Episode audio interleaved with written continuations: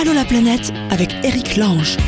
Et c'est reparti, bienvenue tout le monde. Euh, Dans un instant, nous serons avec Nicolas qui est au Pérou. Voilà, avec sa famille, au Pérou, mais bien, il est heureux là-bas. Adélie qui veut parler de la Suède où elle a vécu un bout de temps, six mois. Sébastien, c'est la famille Coste, je ne sais pas où ils sont, mais ils sont sur la route quelque part. Cédric, ah Cédric, c'est Monsieur PVT. Si vous voulez tout savoir sur les PVT, comment obte- obtenir un, un permis vacances-travail, pourquoi, où, avec qui, ben, il faut écouter Cédric. Voilà, il fait des conférences là-dessus. ouais, ouais, ouais, il sera avec nous tout à l'heure. Et puis alors là, on démarre en allant à Petra. Allô la planète avec Chapka. Allô Laurent, bonjour, bienvenue. Salut Eric. C'est vrai, t'es à Petra? Et je suis juste devant, hein, juste devant la porte. La porte du trésor. Ah, là là. Petra en Jordanie. Euh, comment décrire ça? Alors pour tous ceux qui savent pas où c'est, il y a une référence, c'est les aventuriers de l'Arche perdue numéro 3. Je suis désolé. Exactement. On a la culture qu'on, on a la culture qu'on peut. Euh, mais au moins ça parle à tout le monde. À la fin, eh ben c'était à Petra. Voilà, c'est ce temple euh, qui est dans la montagne en Jordanie, dans le sud de la Jordanie. Et qui fait partie des- d'une des sept merveilles du monde. Et alors c'est c'est une ville, euh, c'était toute une civilisation qui était là, non? Oui, oui, oui. oui. C'est euh, les Naméciens, je crois. Je ne Et sais plus. C'est des, alors il y a plein de tombeaux de, la cité des tombeaux majoritairement. Et donc la porte du trésor, Petra, le plus connu, c'est le, c'est le, c'est le tombeau principal finalement. Mm. Et bah, juste il y a cinq minutes, il y avait un guide qui disait que ça a été aussi un palais a priori et un tombeau. Il y a plus ou moins deux courants de pensée là-dessus, ça fait pas trop. euh, Mais c'est sur des c'est sur des dizaines de kilomètres carrés. hein. Il y, a, il y a plein de temples, de tombeaux, etc. Il y en a plein qu'on n'a pas encore découvert d'ailleurs. Je crois. Et, et exactement, ouais, c'est ce qu'il disait. Il y a plein d'endroits qui n'ont pas été découverts et, et c'est incroyable. Je pensais rester euh, une journée pleine et un après-midi.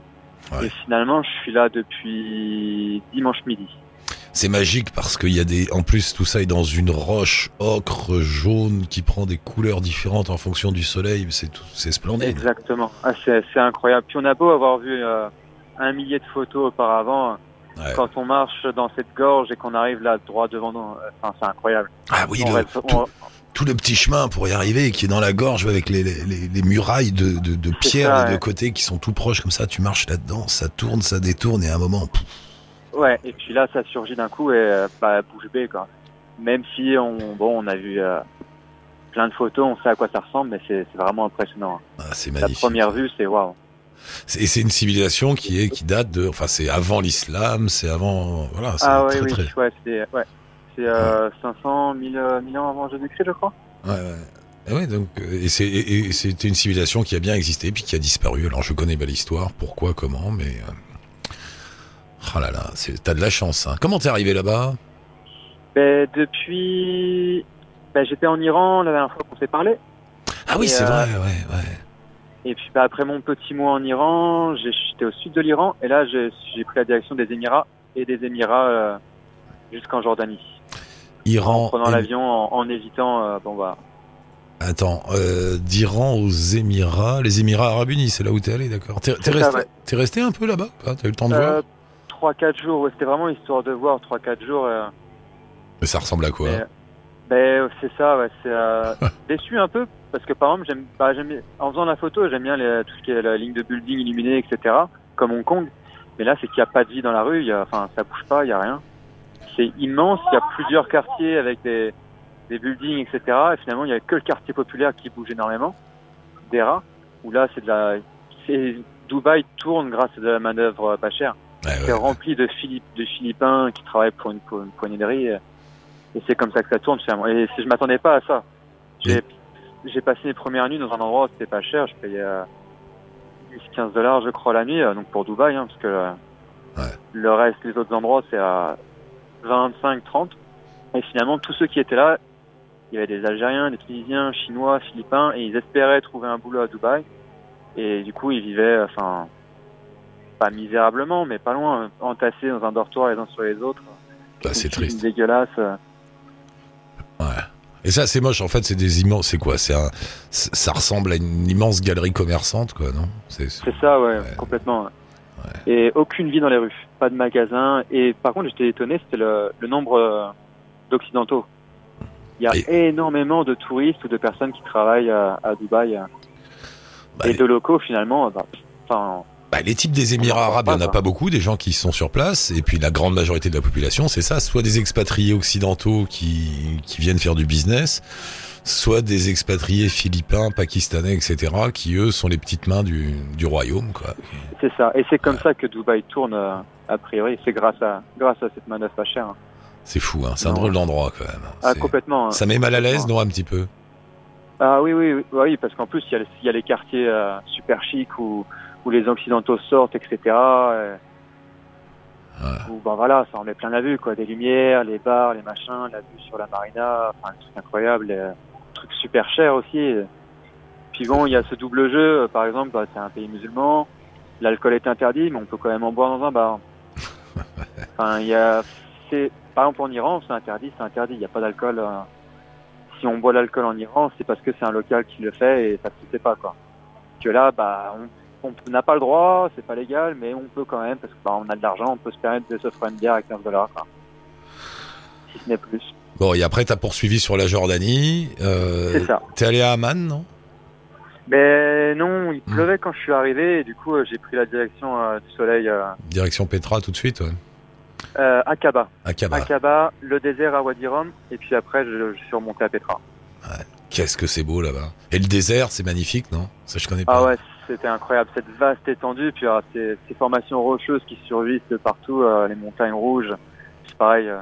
On peut, on peut dormir dans le. Il y a des, oui, il y a des endroits où dormir dans le. Oui, oui, ça c'est super bien développé, on peut camper, on peut dormir euh, avec les bédouins qui vivent là, etc.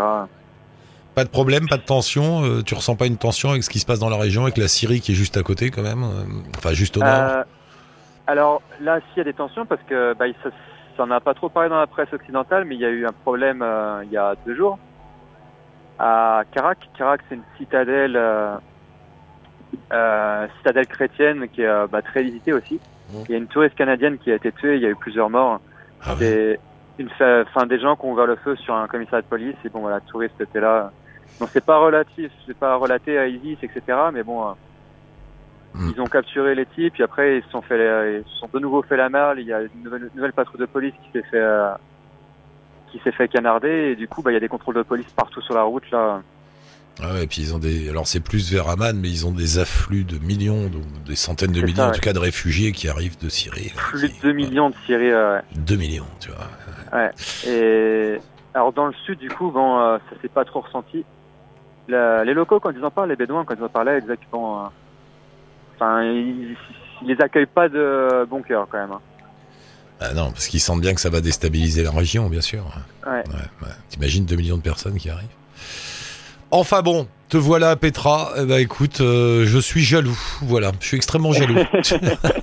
Non, je suis allé là-bas il y a, il y a quoi Il y a 2-3 J'enverrai ans. une ouais. petite photo à la planète. Ah ouais, mais moi un petit sticker, euh, un petit post-it, sur- tu leur dis vite fait là sur le sur la porte. Ou dans un petit coin, on verra bien. Ah bah c'est sympa Laurent d'avoir pensé à nous, merci beaucoup. Un Bah, petit coup de fil de. Petra, ça fait plaisir. Et on met un lien bien sûr avec le blog de Laurent et à la prochaine cher ami. Bonne route. Super, merci beaucoup. Salut, à bientôt. Euh, Mister PVT est là, Cédric. Oui.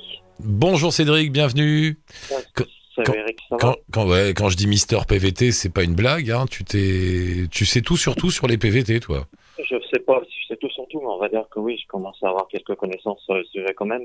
Parle bien dans le téléphone, s'il te plaît. Euh, co- comment ça a commencé ton histoire? T'as toi-même fait un PVT Alors moi, c'était, j'ai découvert le concept du PVT sur un voyage que j'ai fait en Québec où je dirigeais une colo là-bas. Et un soir, dans une auberge à à Tadoussac, on a rencontré un couple de Français qui étaient installés là-bas.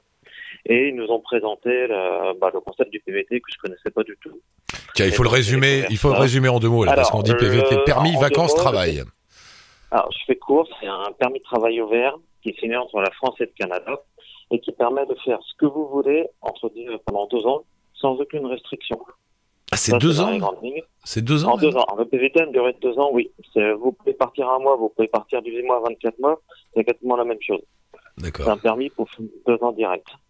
Sachant qu'il y a quelques petites conditions quand même. Mhm. Si tu veux, je peux t'en parler maintenant. Ouais, vas-y. Alors, les grandes lignes, c'est que c'est un permis déjà à quota. Donc, il y a une, un 6750 places qui sont données aux Français âgés entre 18 et 35 ans. Avec ces conditions, c'est d'avoir justement donc entre 18 et 35 ans au moment de la demande. Mhm. Excusez-moi, je m'en suis petit peu en même temps. Avoir des ressources financières conséquentes pour pouvoir tenir tout seul les trois premiers mois de son voyage, c'est-à-dire environ 3000 dollars, 2500 euros. Et te demande aussi d'avoir une assurance voyage rapatriement qui te couvre pour l'intégralité de ton DVT et un passeport français en cours de validité. D'accord. tout. Si, si tu as toutes ces conditions-là, tu peux t'inscrire sur le site d'Expérience internationale Canada et soumettre ta demande avec tous les autres Français qui sont intéressés pour partir en PVT. D'accord. Mais ils en prennent combien par an, tu m'as dit? 6000 Alors, il y a un quota qui est donné à la France de 6750 places, C'est pas beaucoup. C'est pas beaucoup, non? Sachant que le, le PVT a tellement de succès que ce qui se passait avant, c'était sur un, un système du premier arrivé, premier servi. Malheureusement, vu le nombre de demandes qu'il y avait, c'était plus faisable. Donc, Expérience internationale Canada a mis en place un système de tirage au sort. D'accord. Donc c'est tiré au sort. Ouais. Donc désormais, quand tu t'inscris, tu es plongé dans ce qu'ils appellent un bassin avec toutes les autres personnes qui sont intéressées par le PVT qui correspondent aux critères et de temps en temps, sur un rythme euh, sur lequel on n'a pas d'informations, de connaissances, des gens sont tirés au sort jusqu'à effectivement des quotas. Et on sait combien il y a d'inscrits? Voilà. Non, mais on sait combien il y a de personnes qui se présentent pour euh, 6000 places? Il n'y a pas de, il y a pas de statistiques officielles, mais on présume qu'il y a peut-être entre 20 000, 30 000 personnes, éventuellement 40 000 qui sont intéressées. Les chiffres fluctuent beaucoup. Mm. C'est dur de, c'est dur d'avoir un chiffre euh, vraiment certain parce qu'il y en a qui s'inscrivent par défaut, d'autres qui s'inscrivent parce qu'ils le veulent, d'autres qui vont soumettre une demande et finalement qui vont pas le faire. Mhm. Donc voilà, c'est très aléatoire. Et ouais. Mais euh, et alors une fois qu'on y est, donc on est bien d'accord, on peut faire à peu près n'importe quel boulot. Tu fais, alors, tu fais la seule, il y a deux restrictions, c'est les métiers liés à l'industrie du sexe, d'accord, Ouais, et l'enseignement, euh, le travail avec les enfants, qui est conditionné par l'obtention d'une radio des poumons pour vérifier que tu n'es pas en contagieux. C'est les deux seules choses euh, qui te demandent. Une radio des poumons, pourquoi tu aucune Euh, limitation. C'est-à-dire que tu arrives au Canada et tu fais ce que tu veux pendant tes deux ans. Attendez, attends, Et c'est marrant ton histoire. Attends, Cédric, c'est quoi ton histoire de radio des poumons pour voir que t'es pas contagieux Alors, de en quoi gros, il y a certains pays qui sont considérés par le Canada comme à haut risque de tuberculose. D'accord. Donc, si tu as habité pendant un certain temps dans ce pays, ou si tu veux travailler avec les enfants, c'est en France d'ailleurs, tu vas passer une radio des poumons. D'accord. D'accord. Donc bah, on va éviter. On bosse pas avec les enfants et on bosse pas dans l'industrie du sexe, mais sinon on peut faire, on peut faire à peu près ce qu'on veut. c'est des, histoires de contagion, de contamination. Si tu regardes plus en détail sur le site d'expérience internationale, tu as une explication de ce machin-là. D'accord. Et, et- Mais et donc après on peut, qui se lève. On peut faire Ah les oui, boulots peux. n'importe quoi. Oui, tu peux faire sans souci. Au moment où tu vas faire ta demande de PVT, tu vas demander, ils vont te demander comptez-vous travailler avec des enfants? Oui ou non? Donc là, si tu réponds oui, ils t'envoient l'adresse d'un médecin agréé, donc qui est reconnu par l'Agence internationale Canada. Ils vont te faire passer un examen médical qui est très bénin, c'est juste une radio des poumons. Mhm. que toi, tu vas renvoyer derrière à l'ambassade. D'accord. Et après, c'est bon, tu as l'interdiction de travailler en milieu scolaire ou avec des enfants qui est levée. Et, et, et, et ça marche, euh, ça marche bien quoi. Il y a chaque année des milliers de gens. qui- De quoi, le PVT Ouais. Ah oui, c'est un succès. C'est une, euh, il y a un attrait maintenant pour le Canada, et bon, même pour le concept du PVT, un bien même qui est génial. Il y a un attrait pour le Canada qui est génial. Il y a un développement. Entre moi, quand j'ai fait mon PVT euh, en début 2008-2009, ça restait encore assez calme. J'avais encore deux ou trois semaines pour faire ma demande. C'était par courrier. C'était très calme. Maintenant, avec toute la communication qui est faite autour de ça, non, tu bouges. Excuse-moi. Oui. Avec Ah. toute la communication qui est faite autour de ça, oui, c'est un succès, c'est un attrait fou. Est-ce qu'à ton avis, ça pose des problèmes euh, dans un pays comme le Canada de, de, Madame, de- excuse-moi. Est-ce que, à ton avis, dans un pays comme le Canada, ça pose des problèmes vis-à-vis des travailleurs locaux? Est-ce que les PVTistes ne piquent pas le boulot des gens sur place? Tu fais, bah, le- chacun fait son, chacun fait son PVT comme il façon faite, sachant que les opportunités professionnelles, elles sont, euh, chacun va venir et, venir chercher ce qu'il a envie de faire. Moi, je pratiquais mon parcours, j'ai fait une dizaine de métiers pendant une année, où j'ai navigué les petits boulots, euh, j'ai passé de bûcheron à chercheur d'or, euh, en bossant dans les fish and chips, des trucs comme ça.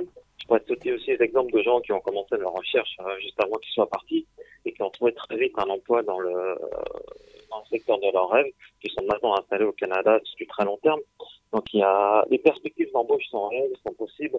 Et il y a quasiment, je te dis, aucune limitation professionnelle, sachant par contre qu'à contrario, comme tu pars dans un nouveau pays avec un système euh, de travail, une société qui est différente, il faut apprendre à s'adapter à ça et puis il faut accepter aussi de redémarrer tout en bas de l'échelle, le temps de faire tes preuves et de s'adapter au marché du travail canadien.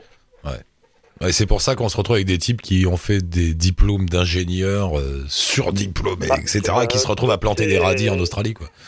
Tout se trouve. Mais après, c'est si toi tu pars en PVT avec l'idée donc dans, de faire essentiellement du travail, il faut euh, préparer en amont bah, cette, euh, cette volonté. C'est-à-dire que si tu as un diplôme d'ingénieur, il va falloir que tu cherches quelles sont les équivalences sur le marché canadien, il va falloir que tu cherches comment le faire reconnaître par les autorités canadiennes adéquates, sachant que personne ne va te prendre par la main quand tu vas arriver à l'aéroport pour te faire les démarches avec toi. Mhm. Tu te Et débrouilles, quoi. toi, comme tu vas avoir le droit de travailler, après c'est à toi de tout faire pour te donner ces chances-là. Cédric, on va s'arrêter là pour aujourd'hui. On donne rendez-vous à tout le monde sur ton site euh, pvtiste.net. Euh, on, Ça met le, marche. On met le lien bien sûr sur le blog d'Allo la planète. Euh, De toute façon, comme tu m'avais dit, euh, tu tapes PVT sur Google et t'arrives chez toi, quoi, directement. Voilà, c'est ça, c'est pas compliqué. pvtiste.net. Merci Cédric, à une prochaine, Merci Eric, à bientôt. à une prochaine fois. Salut Cédric. Euh, c'est Adélie qui est là. Bonjour Adélie, bienvenue dans l'émission. Bonjour. Bienvenue. Tu es, t'es en France là, Adélie? Oui, oui, oui, je suis en France et à Toulouse. Ah, et, et quoi? À Toulouse. À Toulouse, d'accord. Euh, et alors, toi, t'as vécu en Suède? Oui, j'ai vécu en Suède il y a deux ans de ça, euh, lors de ma troisième année de licence. Ouais. Euh, j'y suis partie donc en Erasmus et j'y suis allée donc du 25 août au 15 janvier et euh, ça a été les meilleurs six mois de ma vie quoi. Alors, parle bien dans le téléphone, t'es un petit peu loin, je crois. Tu dois. Ah. voilà. Voilà. Est-ce que c'est mieux là Oui, c'est mieux. D'accord. Euh, pourquoi c'était la meilleure expérience de ta vie? Parce que t'as pas travaillé et t'as fait la fête tout le temps? Non, non, non, parce que j'ai pu rencontrer des gens qui venaient euh, du, du monde entier parce que du coup les Erasmusiens comme on les appelle, Ah ouais. Euh, ils viennent de partout. Hein. J'ai eu des amis, on a créé un petit groupe d'amis. Il y avait un néo-zélandais, des Allemands, une chinoise, une malaisienne, brésilien. Voilà, donc c'était une grande richesse culturelle. On a beaucoup euh, tous échangé, euh, on est resté en contact. On a vécu des aventures euh, géniales en Suède. On a découvert vraiment la, la mentalité suédoise, le pays. Et on a tous envie de venir y, y habiter à un moment donné dans notre vie, quoi. Voilà. Et t'y es pas retourné alors? Alors, j'ai pas encore eu l'occasion pour des questions financières et parce que il faut que je finisse mes études. Mais c'est dans un coin de ma tête, oui. Qu'est-ce qui t'a plu là-bas? Qu'est-ce qui plaît en Suède? Alors pour moi, en fait, ils sont extrêmement humains, en fait. Ah bon Euh, ils respectent l'être humain, ils respectent la nature, euh, les personnes, les, les opinions, les façons d'être. Et en même temps, euh, à côté de ça, ils sont très pudiques parce que du coup, ils ont un respect tellement, euh, tellement abouti, on va dire, Mhm. que dans la rue, par exemple, si on croise quelqu'un qu'on connaît un petit peu, on va pas forcément dire bonjour parce que on va pas oser le déranger dans sa bulle personnelle ou des choses comme ça. euh. Et souvent, c'est perçu pour de la froideur, alors qu'en fait, non, c'est un énorme respect. Et, euh, et puis même, voilà, la mentalité là-bas est, est géniale. Ils sont pas là euh, à tous essayer de, de se juger dans, dans la compétition, euh, dans la jalousie. ils sont super bien faits dans leur tête, quoi. Tu veux dire qu'ils sont plus équilibrés que nous C'est ça? Oui, ah oui, non, mais vraiment, vraiment, C'est vrai vraiment. Et ça fait un bien fou. Par exemple, le- l'exemple que je, dont je parle tout le temps, c'est euh, celui où en fait je travaillais euh, dans une nation. Donc c'est l'équivalent un petit peu des maisons de Poudlard en fait dans Harry Potter. Ouais. Euh, parce qu'il y a une nation à Uppsala qui est donc une ville universitaire depuis le XIVe siècle. Ouais. Et en fait, toutes les régions de la Suède venaient euh, étudier à Uppsala. Donc moi, j'étais à Uppsala, c'est à une heure et demie au nord de Stockholm. Et euh, donc dans cette nation-là, dans laquelle je, je travaillais en tant que photographe, euh, je passais des après-midi entières euh, à bosser moi sur mes dossiers à côté pour mes études parce que j'avais quand même cours. Hein. Mhm. Et ben quand j'avais besoin d'aller dans le centre de la ville pour, je sais pas, pour faire quelques emplettes ou des choses comme ça, je laissais mon MacBook Pro, toutes mes affaires à l'endroit où j'avais bossé, quoi. Et mais j'ai rendu de tout monde hein, dans une petite cafette, un truc comme ça, très très typé suédoise, très joli. Je revenais une heure et demie, deux heures plus tard et ça avait pas bougé, quoi. Ouais, ça. Ça. Ouais. Et c'est dû à quoi, tu crois? C'est un civisme C'est. Ouais, c'est du civisme. C'est pour moi, c'est de l'humain en fait. Euh, vraiment, quand je suis quand je suis allée là-bas, euh, pour moi, je me suis dit putain, mais on devrait tous être comme ça, quoi. C'est marrant. On devrait être comme ça partout. C'est, c'est un- on y est bien, on se sent relaxé, on se sent pas agressé dès qu'on sort dans la rue, on se sent en confiance, respecté.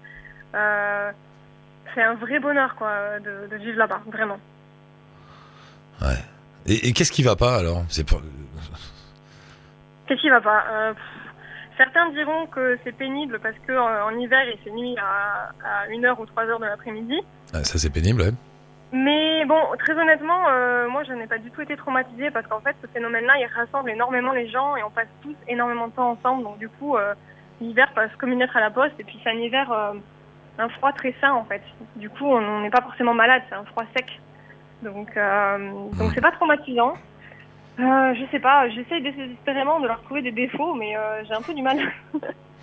Mais ce, ce civisme, moi, une fois j'ai eu une discussion comme ça avec quelqu'un qui était en Suède, il me disait ce civisme, euh, voilà, très fort. Au bout d'un moment, ça énerve un petit peu. On, on- c'est- on- on manque de vie, on manque de bordel. Toi, t'as envie de traverser au feu Oui. vert, quoi.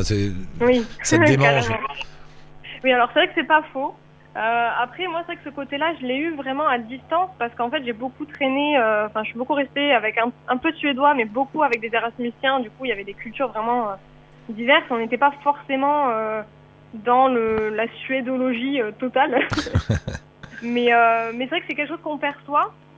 Mais après, on peut soi-même. ils sont totalement ouverts en fait à à du bon délire et tout ça. C'est juste qu'il y a une certaine, un certain cap à franchir dans l'intimité qu'on peut avoir avec les Suédois. Et à partir du moment où c'est tes amis ou ce sont tes, proches, euh, il y en a plus et c'est pour la vie et ils sont fiables et ils sont bon délire en fait. C'est euh, une atmosphère extérieure mais qui est pas du tout reflétée euh, dans leur intériorité autant personnelle que chez eux quoi. Mais il paraît que ce civisme aussi se ressent au plus haut niveau de l'État, où les, euh, les ministres, les députés, tout ça, ont une vie quasi normale. Oui, oui, oui, c'est vrai. euh, bah, bon, après, j'en ai pas rencontré, hein, Ouais. Mais de ce que je sais, oui, effectivement. C'est vrai que ça, ça transparaît euh, jusque dans, jusque dans les, les couloirs de l'État. Mais euh, c'est, ça vient, je pense, enfin, une de mes hypothèses dont j'ai, que j'ai tirées de mon expérience, c'est que, en fait, eux, jusqu'à 14 ans, en fait, ils n'ont pas de notes. Ils ne sont pas notés en cours. Et ça, je trouve ça mais génial parce qu'en fait, ça permet que l'enfant ne se construit pas par rapport à un jugement sur un chiffre qui est administré par une personne qui n'a absolument pas euh, vraiment de disposition pour juger quelqu'un à, travers ça.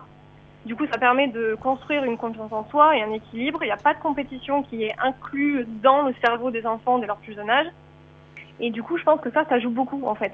De ne pas noter comme ça, de pas les, réduire à une note euh, pendant dès les premières années de leur vie. Je pense que ça joue énormément sur leur mental, euh, sur le, voilà, ils, sont, ils ont la tête bien faite, quoi, et ça les empêche Ouais. pas d'être vraiment des êtres humains euh, géniaux. En fait, on les élève pas dans un esprit de compétition. C'est ça, oui, Contrairement à nous, tu vas pas à l'école avec le, le, le ventre tordu tous les matins en te demandant si tu vas réussir, si tu vas être le meilleur, si tu vas écraser les autres et tout ça. Quoi. Non, voilà. Bon, après, bien sûr, j'imagine qu'il y a, il y a Il y a des exceptions, problèmes. mais Ouais, ouais.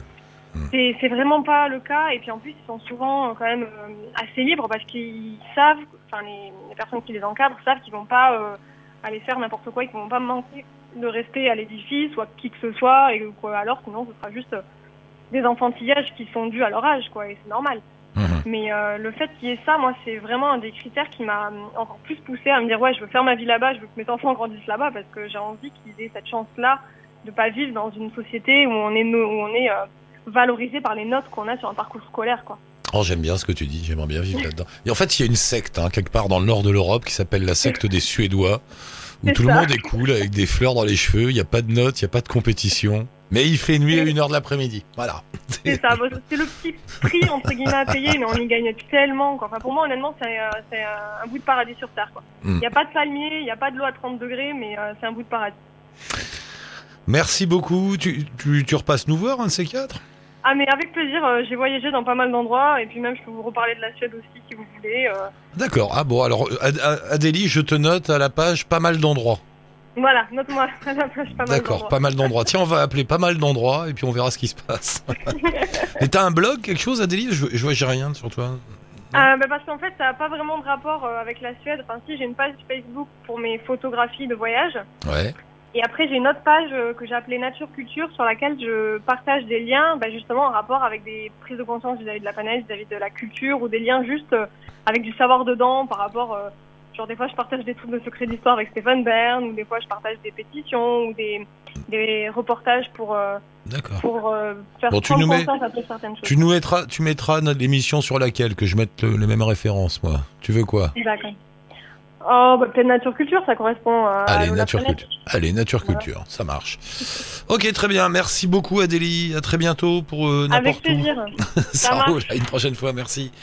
Euh, bah, il- qui est là? C'est Célia ou Nicolas ou les deux? Allô, Les bonjour. C'est les deux, salut. Ça va? Vous êtes bien? La vie est belle? Ah, écoute, Plutôt, ouais.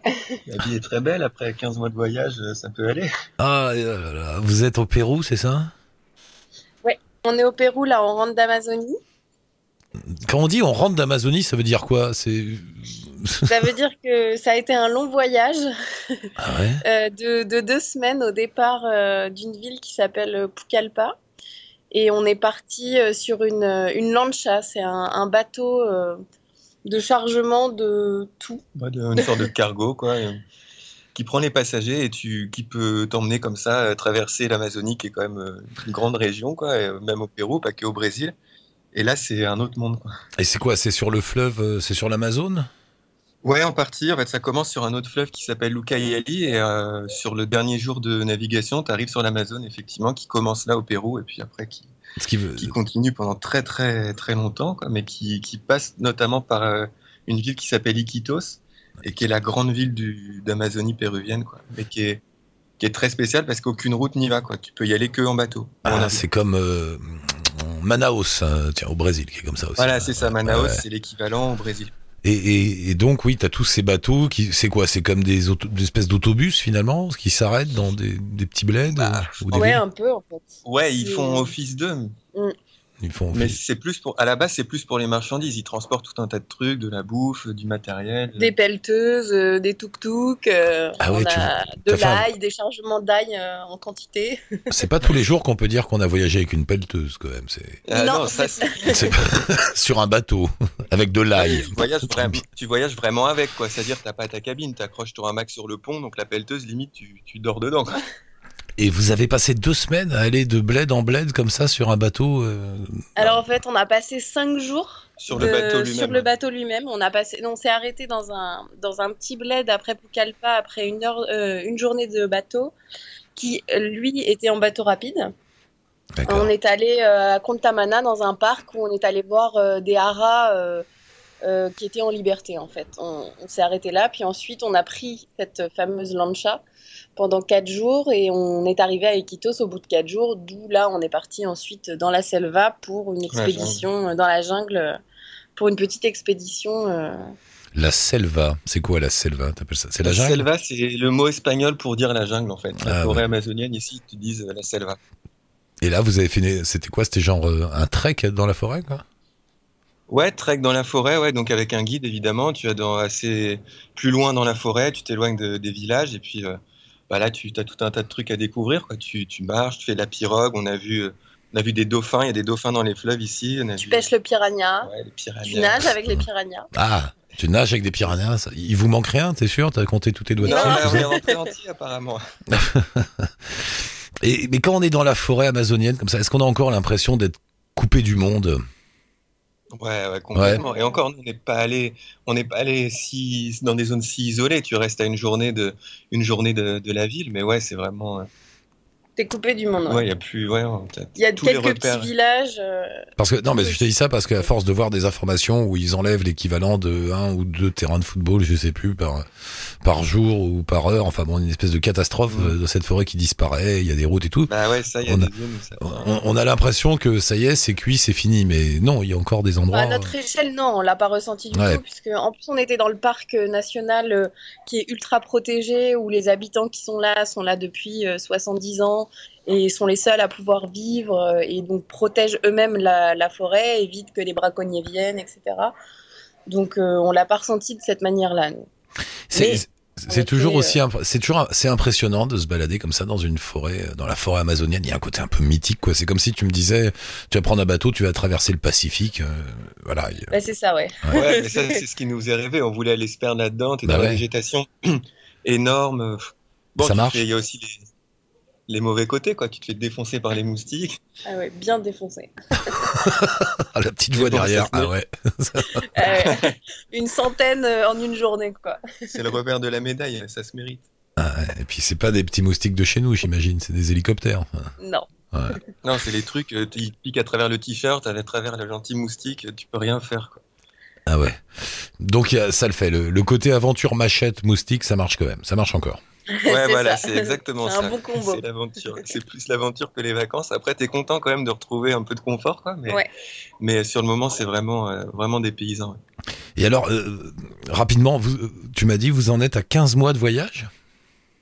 Ouais, quasiment. En fait, 14. On, rentre dans un mois. Là, on est sur la fin, donc ça fera, ça fera 15. Vous êtes- euh, ouais, ça fait un bon moment. Ah ouais, vous êtes allé où à peu près? Enfin, grosso modo, hein, pas la liste des pays, s'il vous plaît.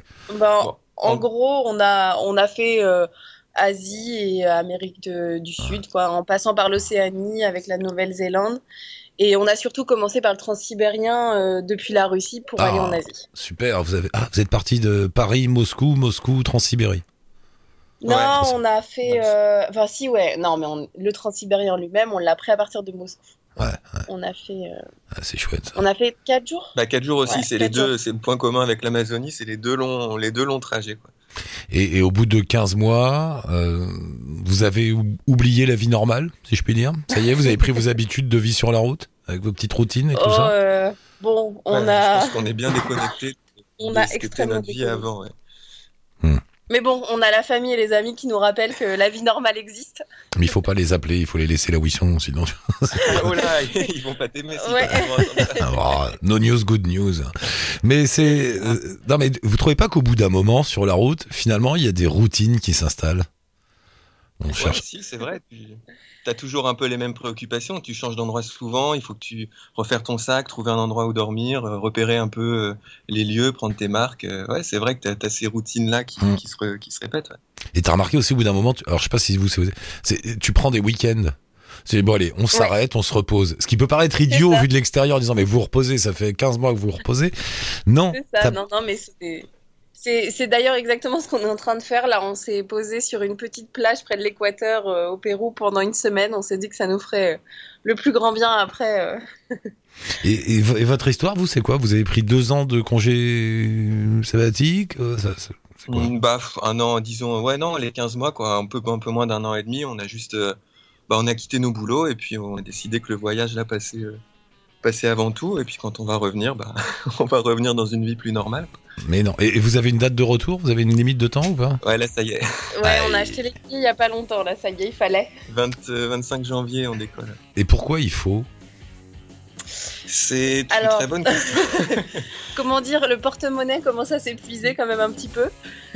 Non, mais après, t'as d'autres choix à faire, quoi. Soit tu, soit tu prolonges, euh, mais je crois qu'au bout de déjà 15 mois, c'est long. Après, c'est, Non, ça, je, ça suis, demande encore d'autres choix, quoi. je suis le petit Ah. génie tentateur qui vient sur votre épaule gauche et qui vous dit Mais on mais avait justement cette conversation hier soir autour d'un pisco. Pourquoi on prolongerait pas pourquoi pas prolonger? On a plus de sous, bah on a qu'à bosser un peu. C'est ça. ça. Bah, C'est-à-dire qu'après, là, on va rentrer, on va retrouver quand même euh, vis-à-vis du boulot et tout, une vie telle qu'on l'avait laissée. Je crois que si on part euh, encore plus longtemps, ça revient. Bon, ça, ça demande de- d'accepter aussi de, de, re- de rentrer et de moins retrouver les choses comme tu les as laissées. Quoi. Oui, oui, j'ai pas compris ton argument là, mais bon. Faut, que faut reboire un coup de pisco et me redire tout ça. Parce... On voit ça ce soir du coup. Voilà. Là, il est, il est 7h du mat, donc euh, on attendra un peu ce soir. Non, mais justement, le pisco à les 7 heures et tu prends les bonnes initiatives. C'est celui-là qui fait que tu vas faire quelque chose que tu n'avais pas prévu. Bon, c'est bien, super. Merci d'être passé. On met un lien avec votre blog qui s'appelle euh, Kiss Kiss Backpacking Tour. Kiki's Backpacking Tour. Ouais. Kiki's Backpacking Tour, voilà. Enfin bon, bref, vous cliquez sur le truc bleu qui s'affiche et puis voilà. Et bah merci beaucoup. Bonne fin de séjour Merci à alors. Merci à toi. Je rappelle quand même après le 25 pour, pour voir. Après, euh, voilà, courant, courant janvier, je rappelle quand même. On se rappelle avant votre départ?